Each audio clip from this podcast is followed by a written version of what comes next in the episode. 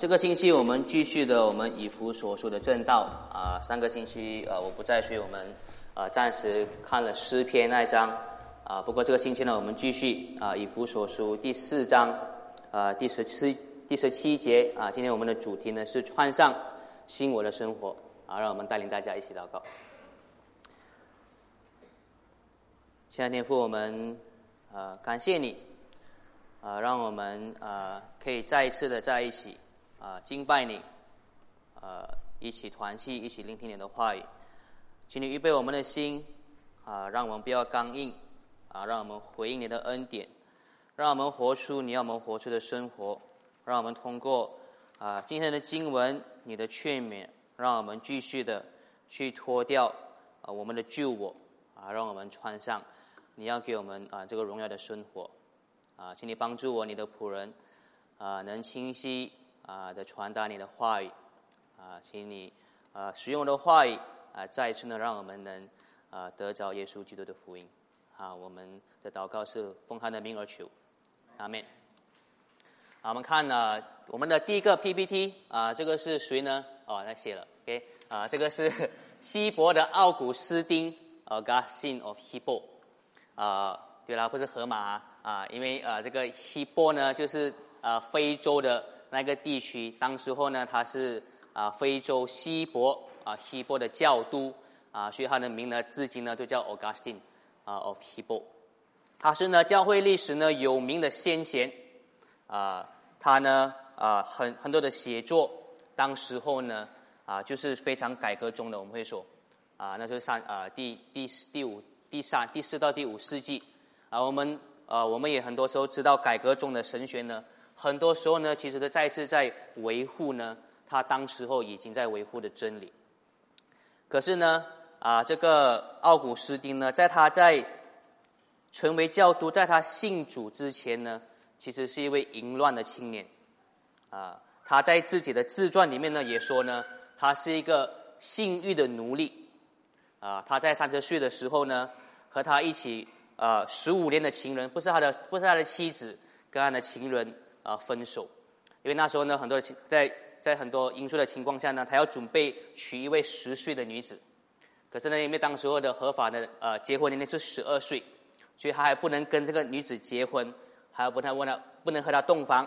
所以呢，奥古斯丁为了要满足他的性欲呢，在那期间呢，找了一个情妇，满足他的情欲，这个是呢他自己所啊所自告的，他是性欲的奴隶。但是呢，在那女子成为十二岁之前呢，奥古斯丁在三十一岁的时候呢，就慢慢的信了主，接受了福音，成为了基督徒。他成了主之后呢，有了一百八十度的改变，悔改了他淫乱的生活，啊，从此呢，他多少岁呢？五十四、三十，大概七十多岁。从此呢，四十年呢，他都从此过着单身、节制的生活。奥古斯丁因为信了耶稣。所以，除去了他旧的生命，穿上新的生命，这个就是我们刚刚在以弗所书这段经文里面呢所读到的改变。二十一岁那里说，二十一节，哦，忘记放下了，所以如果你们忘记的话，你们可以放。二十一节呢，那里说呢，如果你们听过耶稣的道，领了他的教，你们要脱去从前的行为。二十四节呢，你们并要写要穿上新我。我们看到呢，就连在那一千七百年前呢，福音呢就在那这位基督徒的身上里面呢，有那强大改变的力量。当然呢，这个福音的力量呢，也一直在运行着。啊，在十七年前呢，在二零一二年，我们第二个第二个人物，啊，洪汉义，你们知道他是谁吗？他本来是香港黑社会老大，他贩卖毒品。是呢，在当时候的黑社会的那个界呢，是一个鼎鼎有名的一个一个一个啊一个所谓的啊老大，甚至呢，因为呢他贩卖毒品呢，坐了十三年牢。可是呢，在他之后呢，十三年前呢，在跟耶稣基督的福音呢挣扎了好几好好几年过后呢，终于信了主，成为了基督徒。信主之后呢？洪汉义呢，他本来是从开 disco 赚大钱的老大呢，变成专门向黑社会古瓦仔、古惑仔传福音的传道人。他呢，从那以后呢，不再做任何不正当的生意，也鼓励呢他之前跟随他的小弟呢做正行，还为他们呢提供就业的机会。当然呢，我提出这两个啊非凡、非常出名的例子，因为我知道你我都喜欢非常特别啊非常非凡的故事，不是吗？但是呢，我不希望我们认为呢，福音呢是需要改变奥古斯丁，跟需要改变红蓝燕的生活。可是呢，哦，我的生活是蛮道德了，所以呢，我没有什么是需要改变的，啊，不需要我们这样子的认为，绝对不是这样的。不管呢，你是信主的时候呢，之前已经是蛮道德的人，还是你已经信主了，过了一些日子，你要知道，我们里面呢还是有很多的误会，很多的不洁净，像红安利和奥古斯丁一样，是神要我们改变的。神的标准呢？所告诉我们的标准呢？其实我们这边所有的人还差得很远。这个不只是客气话，这是真的。而且呢，我以上给的那两个例子呢，我也不希望我们认为呢，我们所需要的改变是从很坏变成不坏，哇，那才算是很了不起的改变。因为我们知道呢，耶稣福音的大能呢，不只是有这样的改变，而是要我们继续改变，不只是从很错误的生活。变成我们认为正常的生活，而是继续呢，把我们从所谓的人类定义的道德的生活继续改变，变成像耶稣那一样，真正是圣洁和公义的样式。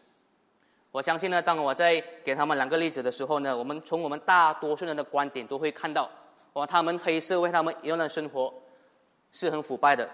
是需要改变的。哇，他们改变像我们这么样，很好，拍手。可是你要知道，从神的观点呢，我们的暂时的情况呢，虽然很道德，还是很腐败的，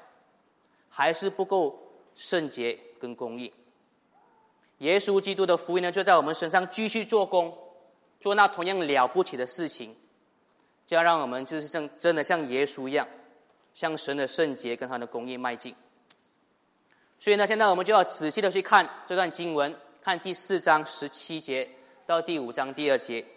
让我们去了解这个耶稣基督的福音是如何要让我们要改变。让我们看到呢，这个耶稣基督的福音呢，到底要我们改变的是什么？我们看第四章第十七节呢，保罗慎重的、郑重的对他们说呢：“你们行事不可以再是像外邦人一样。”我们要知道呢，以弗所信徒呢，他们大多数的人呢，应该也是外邦人。所以呢，这里保罗说的是呢。你们从前还没有信主之前呢，是外邦人的行为。可现在你们已经信主了，所以呢，你们不可以再像之前那样生活了。你们之前那样，你们外邦人的行为，而那之前外邦人的行为的生活是怎么样的呢？啊，其实第十七节到第十九节呢，保罗给了九个形容词，来形容呢外邦人之前的啊的生活。啊，不过今天呢，我只会专注在六个形容词。而且呢，将它们分成两大点，啊，第一点呢，在你们大纲的第二个标题呢，就是呢，从前外邦人的生活呢是虚妄、无知和刚硬的。十七节的结尾呢，那边是说呢，他们从前是存虚妄的心而活，啊，这个希望的心、虚妄的心呢，或许我们不是很非常具体的了解，啊，是什么意思？啊，其实呢，虚妄的心呢，也可以翻译成我们下一个 PPT 呢。也可以翻译成为呢虚空或无用的思维的这个意思。这个呢，很多时候呢，在旧约呢，这个虚空无用的思维呢，在旧约里呢是来形容那些拜偶像的人。在以赛亚书，你会看到这个“虚空”这个字被用到，因为他们拜的是假的神明，他们拜的是那个跟石头、跟木头一样没有用的雕像，所以呢，旧约说呢，他们是他们的思维是虚空。无用的，所以呢，这边呢，啊，同样的是要表达啊这样的一个啊一个一个意思，而这边第十七节这个虚空的思维呢，是和接下来十八节，因为他们是自己无知是有关联的，而这个所谓的无知呢，是他们没有对那个神有知识，他们不认识神，不知道神，他们呢，所以他们的思维是拜偶像的。是虚空无用的，当然，我们知道呢，所谓的不认识神呢，啊，不是说呢不知道神的存在，啊，或是不知道神的身份。所谓的不认识神呢，是是不只是那样的。你可以知道，你可以认识神，可是你还是，你你可以知道这个神的存在，知道他是谁，可是你还是不知不是真正的知道他。啊，所谓的不认识呢，是包括呢不服从跟不听从这位神。像真的有很多基督徒呢，都听过耶稣基督的福音，很多非基督徒呢也听过呢有唯一真神的这个事实，但是他们？他就是不信神，就是不服从神。那个就是所谓的不认识神。所谓的不认识，不是不是说你只是没有这个知识，而是你不信从他，不服从他。而呢，这个无知呢，跟这个接下来的十八节的心理刚硬呢是有关联的。心理刚硬呢，就是他们拒绝神的真真理，心里对抗神，不服从神。他们心里刚硬，虽然他们知道神的存在，他们却不认识神。他们不认识神，所以他们的思维、心思是虚空的。这里呢，圣经的启示要让我们晓得，当我们不认识神的时候呢，当我们是追求我们心目、我们生活中自己的偶像，或者是我们只是在。追求我们自己的私欲，在我们自我中心而活的时候呢，圣经告诉我们，那其实是虚空无用的心。你在追求你所有的偶像，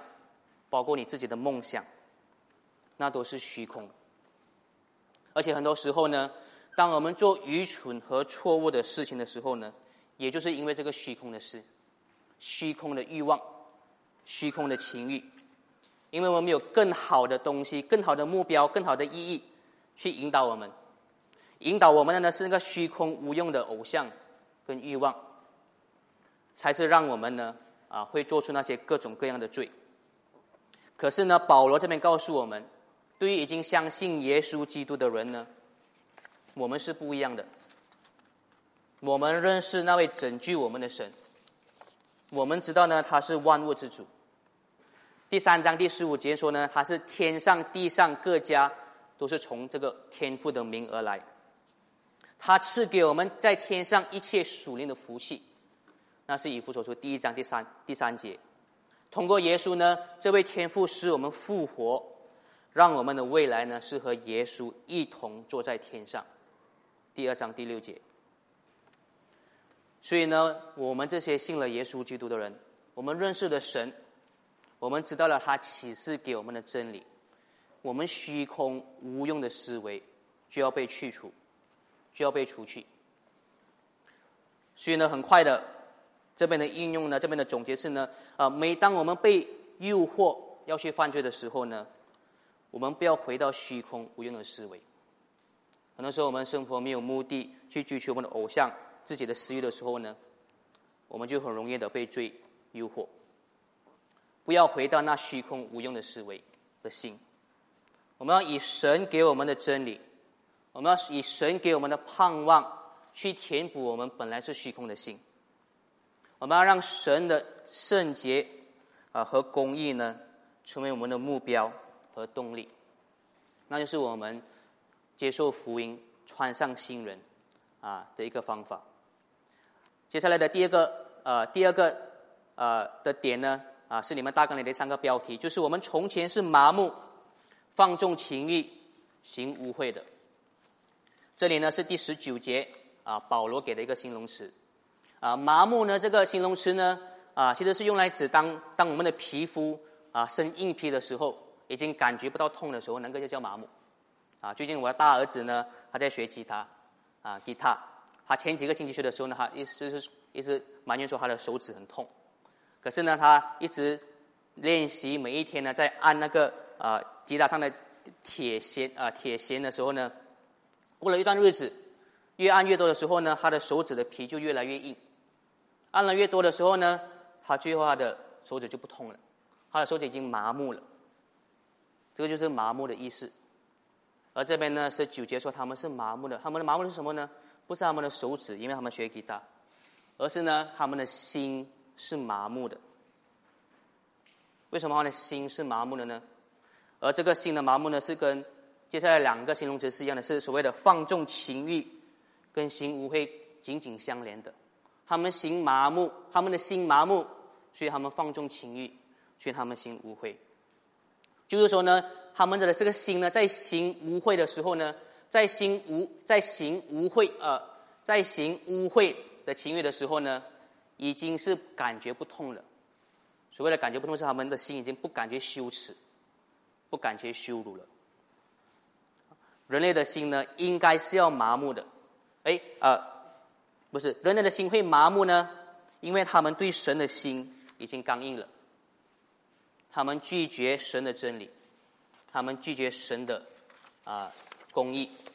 所以呢，原本他们应该是这些事情应该是让他们羞耻的这些罪行，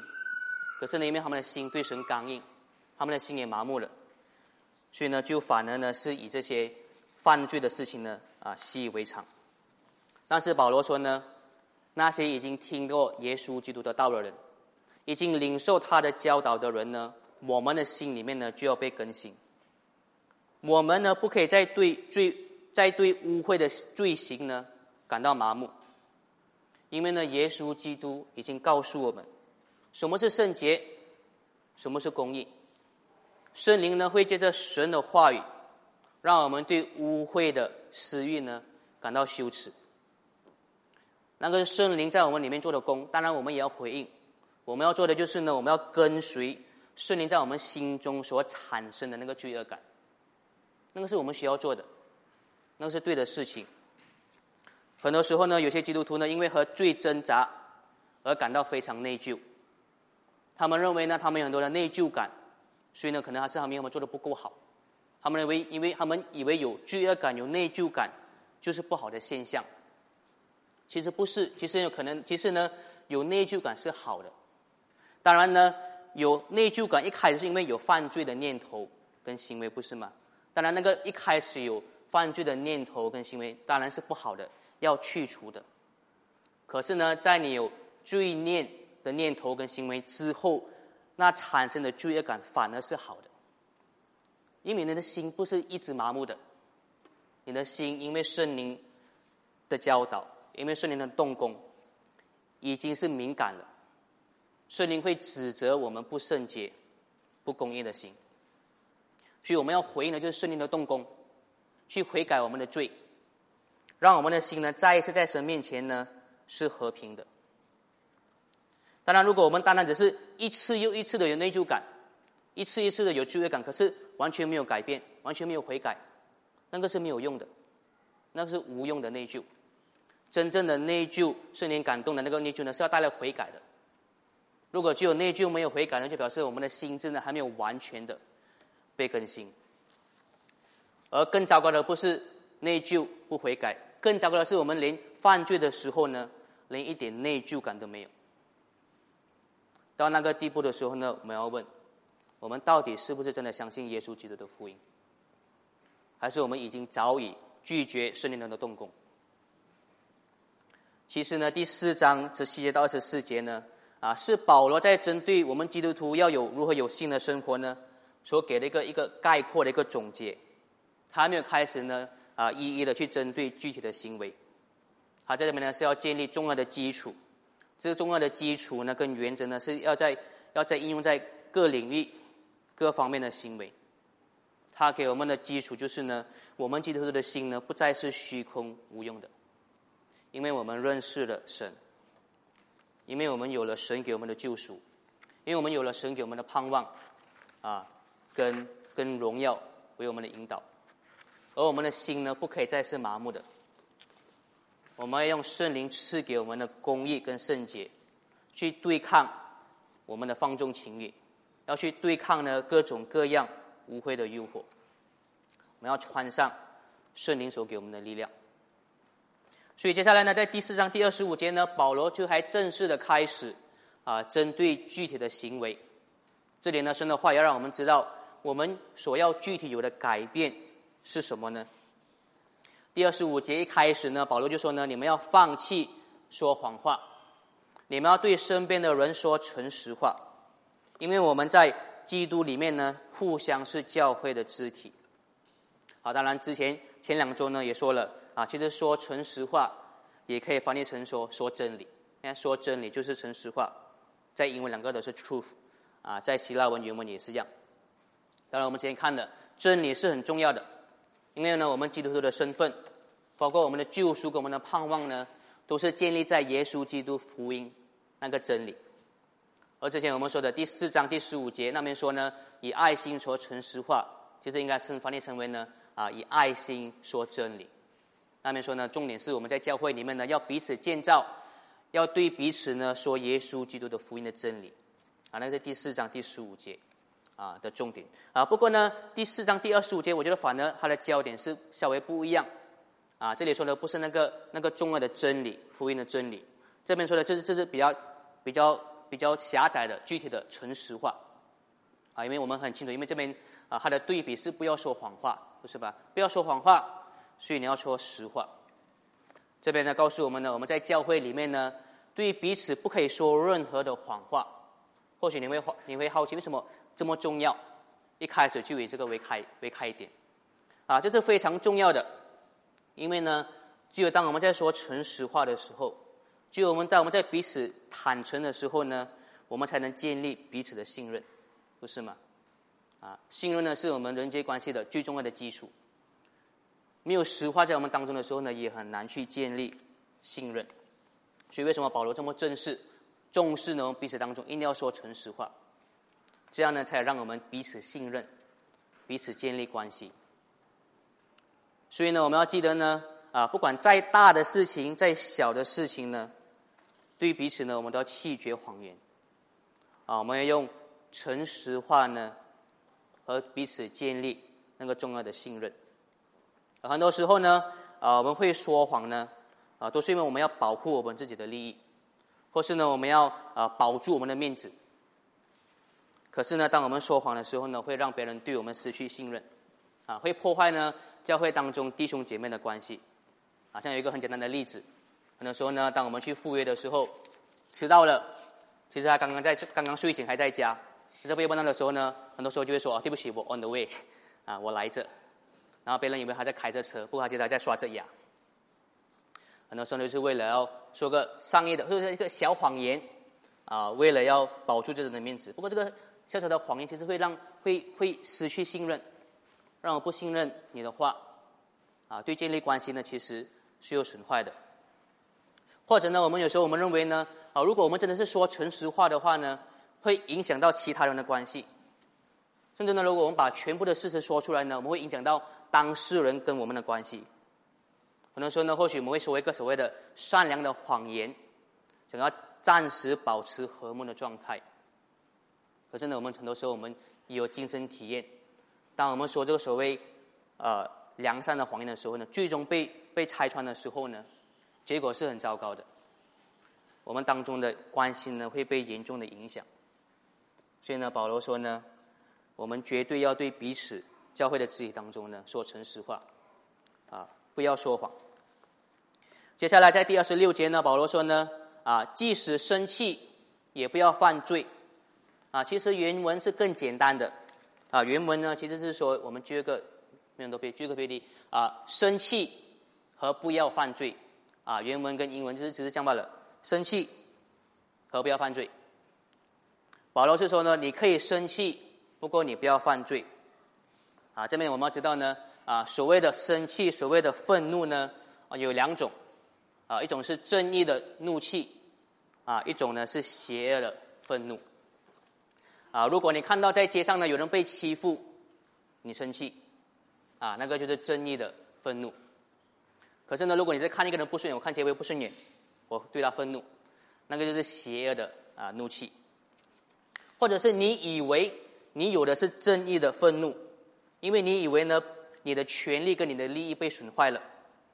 别人踩到你了，你觉得你是正义的怒气，不过很有可能你只是，不过很可能呢，其他人什么事情什么错都没有做，只是你非常自私，你非常自我中心，那个呢也是犯罪的生气。啊，保罗说呢，或许你可以有正义的生气，但是呢，绝对不要有不正义的生气，邪恶的生气，不要犯罪。他容许我们啊有正义的生气，不我们可能心里很清楚、很知道，很多时候呢，我们是不正义的，在生气。这里呢，所谓的生气和不要犯罪呢，啊，可其实还有另一层的意思，啊，可以延伸是呢，就算是连正义的怒气呢，也很有可能会变成犯罪的一个行为。啊，打个比方说，你看那个欺负路边的人，你对他很生气，然后你走过去动手打那个欺负他的人，那其实从正义的怒气呢，已经变成犯罪了。那也有这样的一个层面，很简单的。生气不要犯罪呢，有很多很多的应用。然后后面呢，保罗呢加上了一句，他说呢：“生气而不要犯罪，不可含怒到日落。”啊，这里说呢，啊，不管是怎么样的生气呢，你不要让你的怒气呢在你里面继续累积。如果你继续累积的话呢，后面就加上一句呢，就是留地步给魔鬼。如果你继续累积你的怒气的话呢，你给地步给魔鬼呢，引诱你去犯严重的罪。所以这边呢，当然是很直接的应用，啊，如果你和身边的人有摩擦、有冲突、有争执，要在你睡觉之前消除你的怒气，这是很重要的。当然呢，在睡觉之前呢，要消除怒气，不代表呢一定要在你在睡觉之前一直争论，争论到双方满意为止，那才叫是啊，不让不让不含怒到日落。啊，我记得有时候。之前我呃不是因为这个经文呐，我就这是我自己的自己的不对，跟我跟我的太太吵架的时候呢，啊在睡觉前一定要解决那个冲突，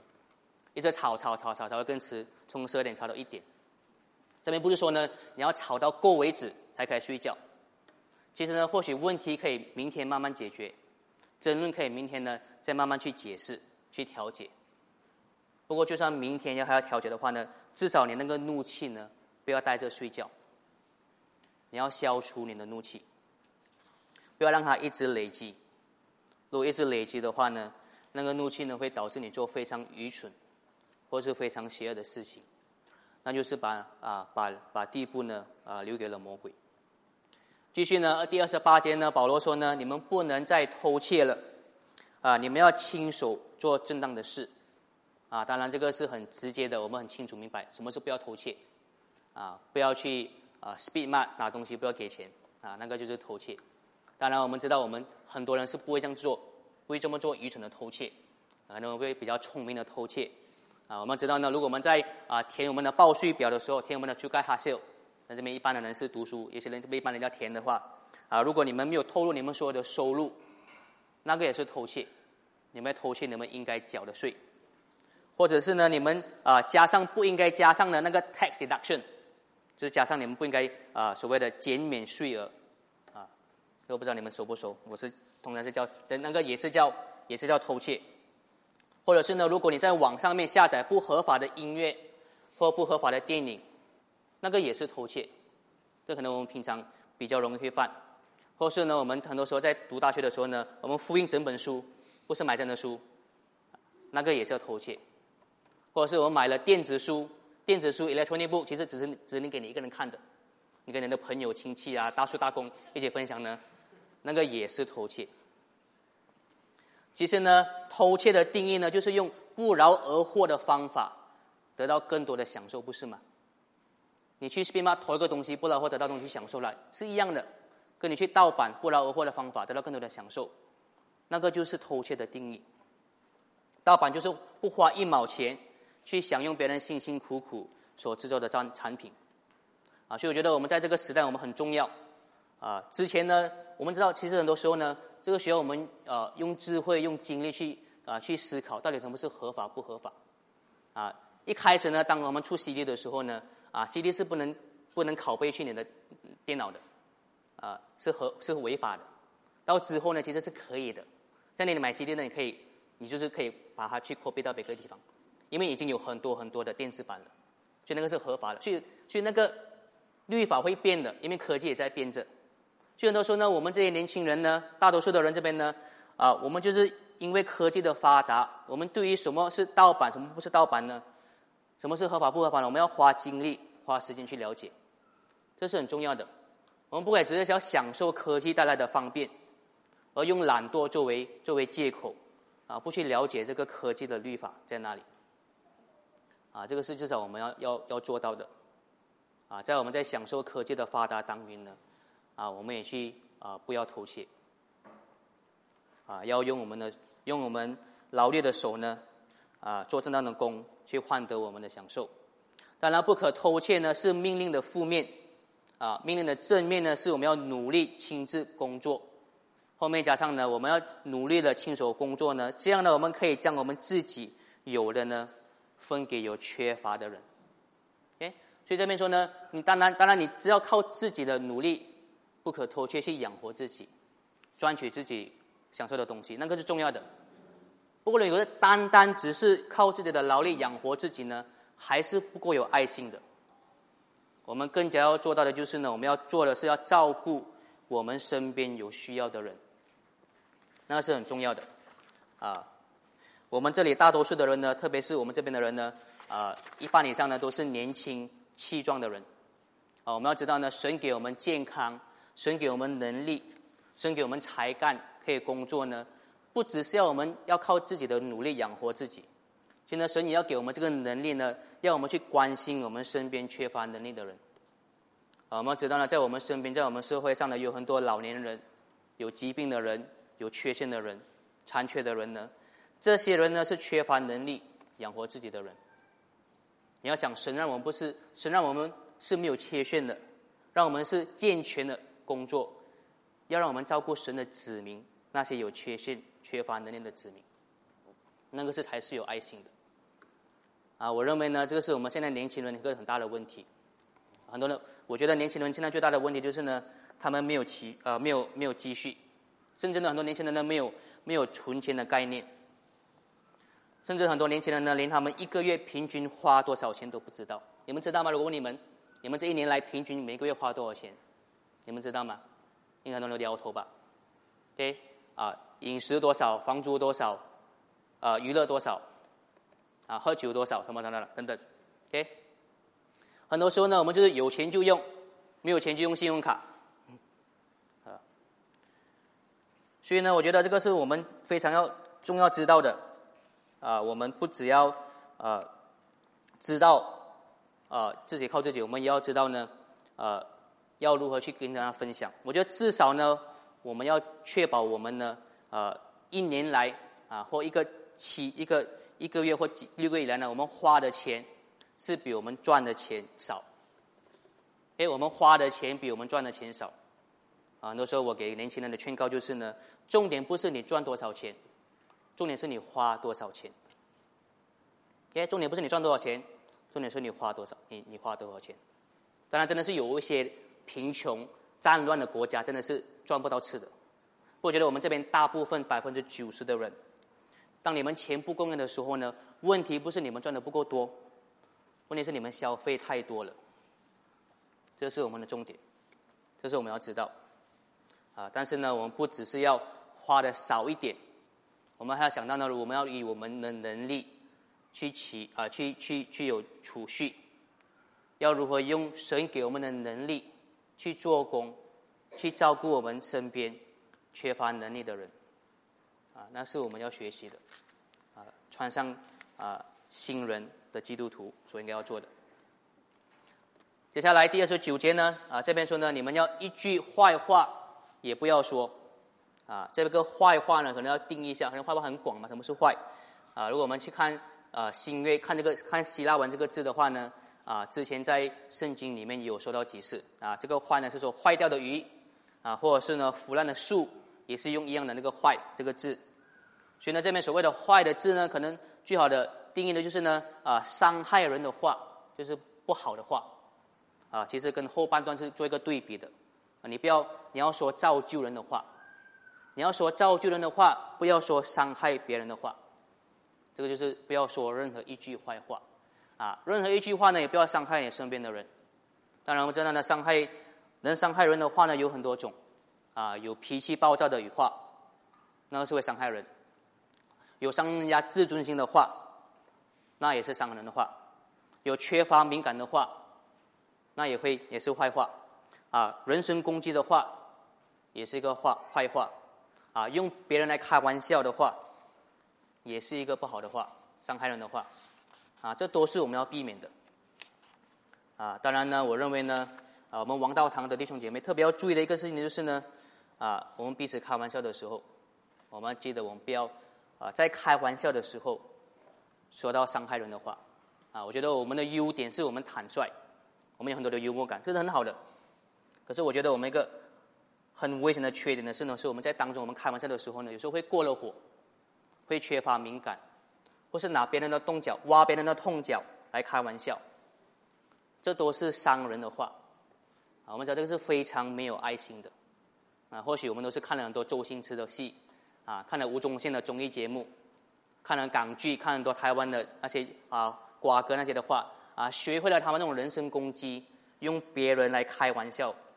伤害他们来开玩笑的方式，所以我们就很自然的变成这样。啊，我觉得我要提醒我们所有人一起彼此努力，我们绝对不要以好笑当借口，伤害了其他人。啊，我们要慢慢的去除掉所有会伤害人的笑话，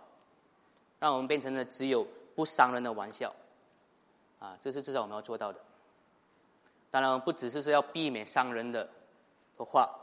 这边说呢，我们要说造就人的话。我们用我们的话呢鼓励他们。当然有很多方法能鼓励他们，啊，就给两个呃很简单的例子。如果他们做得好，我们当中有人做得很好，啊，活出基督的样式呢，我们可以感谢他们，感谢时我们可以鼓励他们，我们可以适当的表扬他们。如果他们做什么事情是他们不知觉做的不对。我们可以温柔有爱心的去告诉他们，甚至愿意帮助他们，啊，这个就是说建造他们的话语。第那个是二十九节，啊，然后第三节三十节呢这边说呢，啊，不要使上帝的圣灵担忧，啊，其实呢原文可以翻译呃翻译的更强一点，啊，不要使圣灵忧愁。OK，啊，为什么会使圣灵忧愁呢？啊，其实如果你回想起的话呢。啊，在当然，圣灵圣灵就是神三位一体神的之一嘛。当然，神做的，圣灵就是做的。啊，不过特别的呢，我们在第二章第二十二节呢，我们看到呢，啊，我们在教会里面所有的合一呢，是圣灵所创造的，啊，是圣灵所建造的这一个教会这一个体，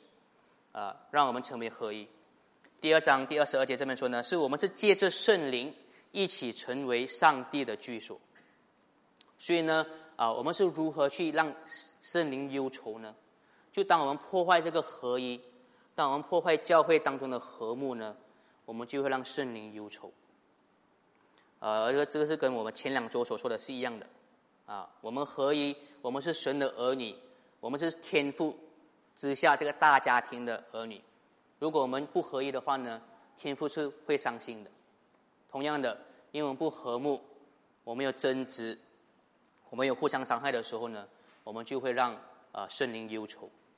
所以呢，这边说呢啊，不要让圣灵忧愁。第三十节呢，三十一节就加上你要除去所有的苦毒、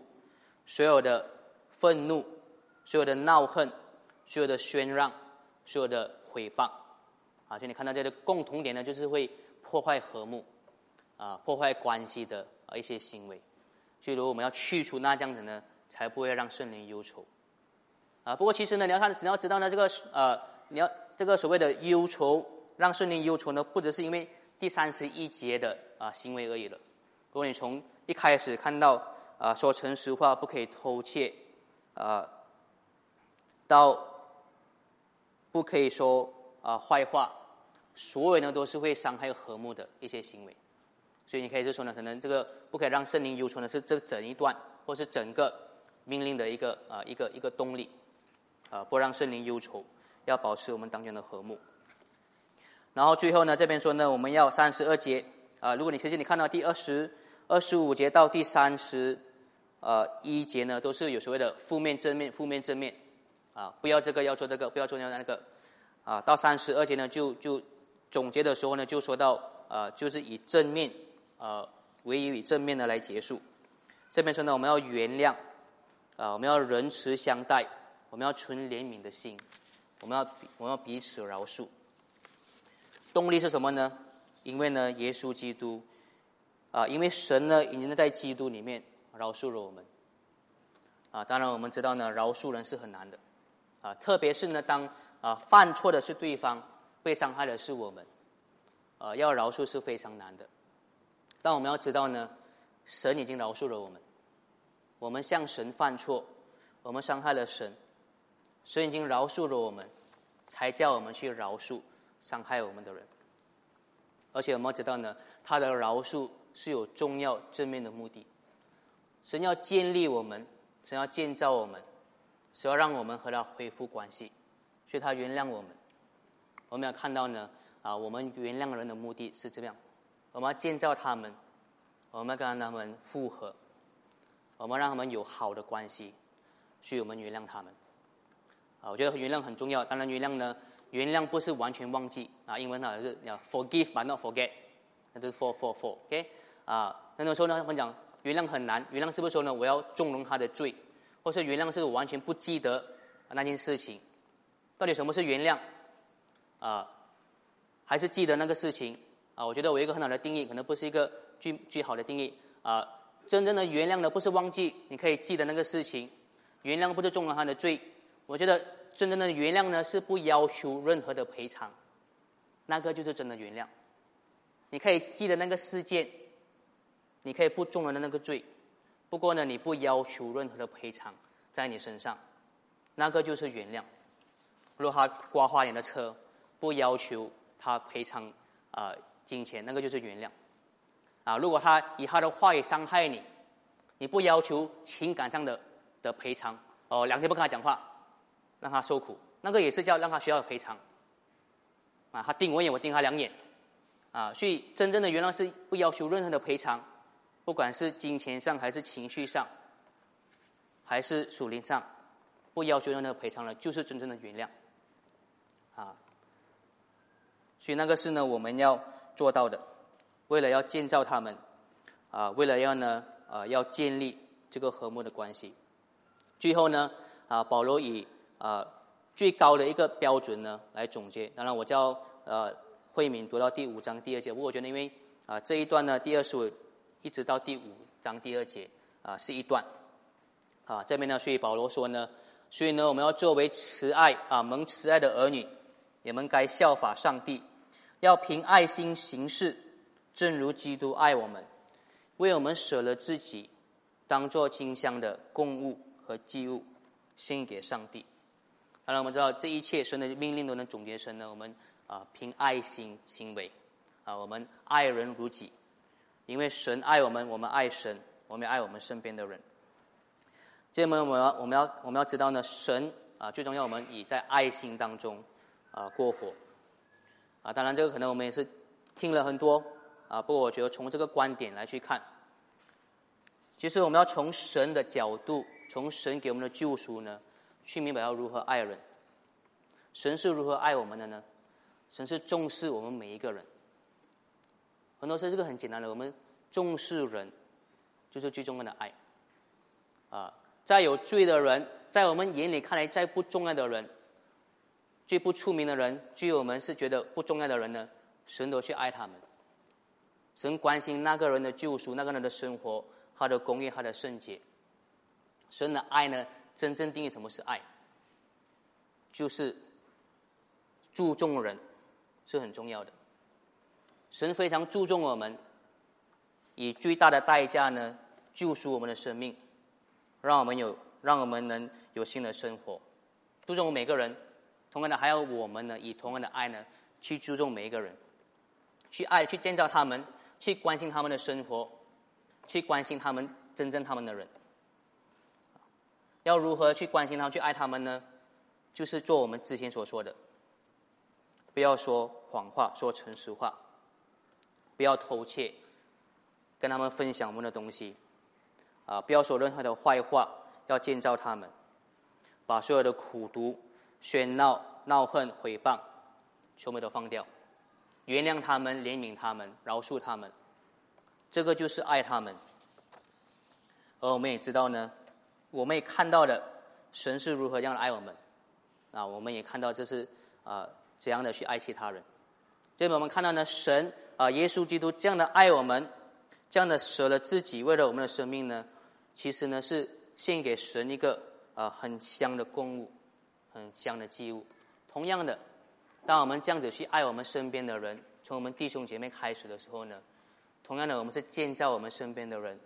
我们对神呢，这个是一个很喜悦他的一个一个行为。啊，这边注重的就是觉得我们其实我们要知道呢，很多时候教会的圣经的那个命令呢，就从教会彼此开始，很多的彼此呢，一开始呢，都是以教会的弟兄姐妹如何去处啊，如何去相处。当然不要以为呢，啊，我们只是要爱我们教会的人，而是不需要爱教会外面的人。可是我觉得这个是在教会当中呢，是一个开始，是我们去真正明白人类的生活在神的旨意下要如何在爱行出来。所以我们要非常重视，要爱我们身边的弟兄姐妹。很多时候呢，我们是从爱我们弟兄姐妹再会开始呢，才真正的去如何爱我们亲生的家人。相信大家也是有这样的同生经验、同生啊亲身体验。我们真正是知道什么是纯的爱、公益的爱、良善的爱，是从我们教会开始。所以我们要非常重视我们教会当中啊彼此的相爱。彼此的饶恕，彼此的和睦，这是真正我们开始活出神给我们那个美丽的生活，去练习。如果你不可以真正的去爱你弟兄姐妹的教会，你很难去爱其他身边的人。你真正纯的动机跟纯的爱去爱他们，所以我们一定要从这边开始。我们一定要努力的啊，穿上耶稣基督的福音，脱掉我们最后的罪。脱掉我们旧啊以后的旧之前的旧人，以耶稣的怜悯、耶稣的爱、他的公义、他的圣洁，去彼此的和睦相待，啊，彼此相爱。我们一起祷告。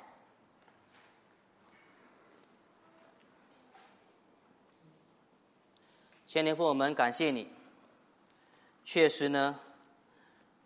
你给我们很多的恩典。很多的福气，你为了我们污秽的救我，而牺牲了你的独子啊，你的独生子耶稣基督，啊，让我们啊的救我不得到应有的审判。你就用你耶稣基督的宝血呢洗净我们，让我们成为全新的人。你也借用你的话语呢继续引导我们，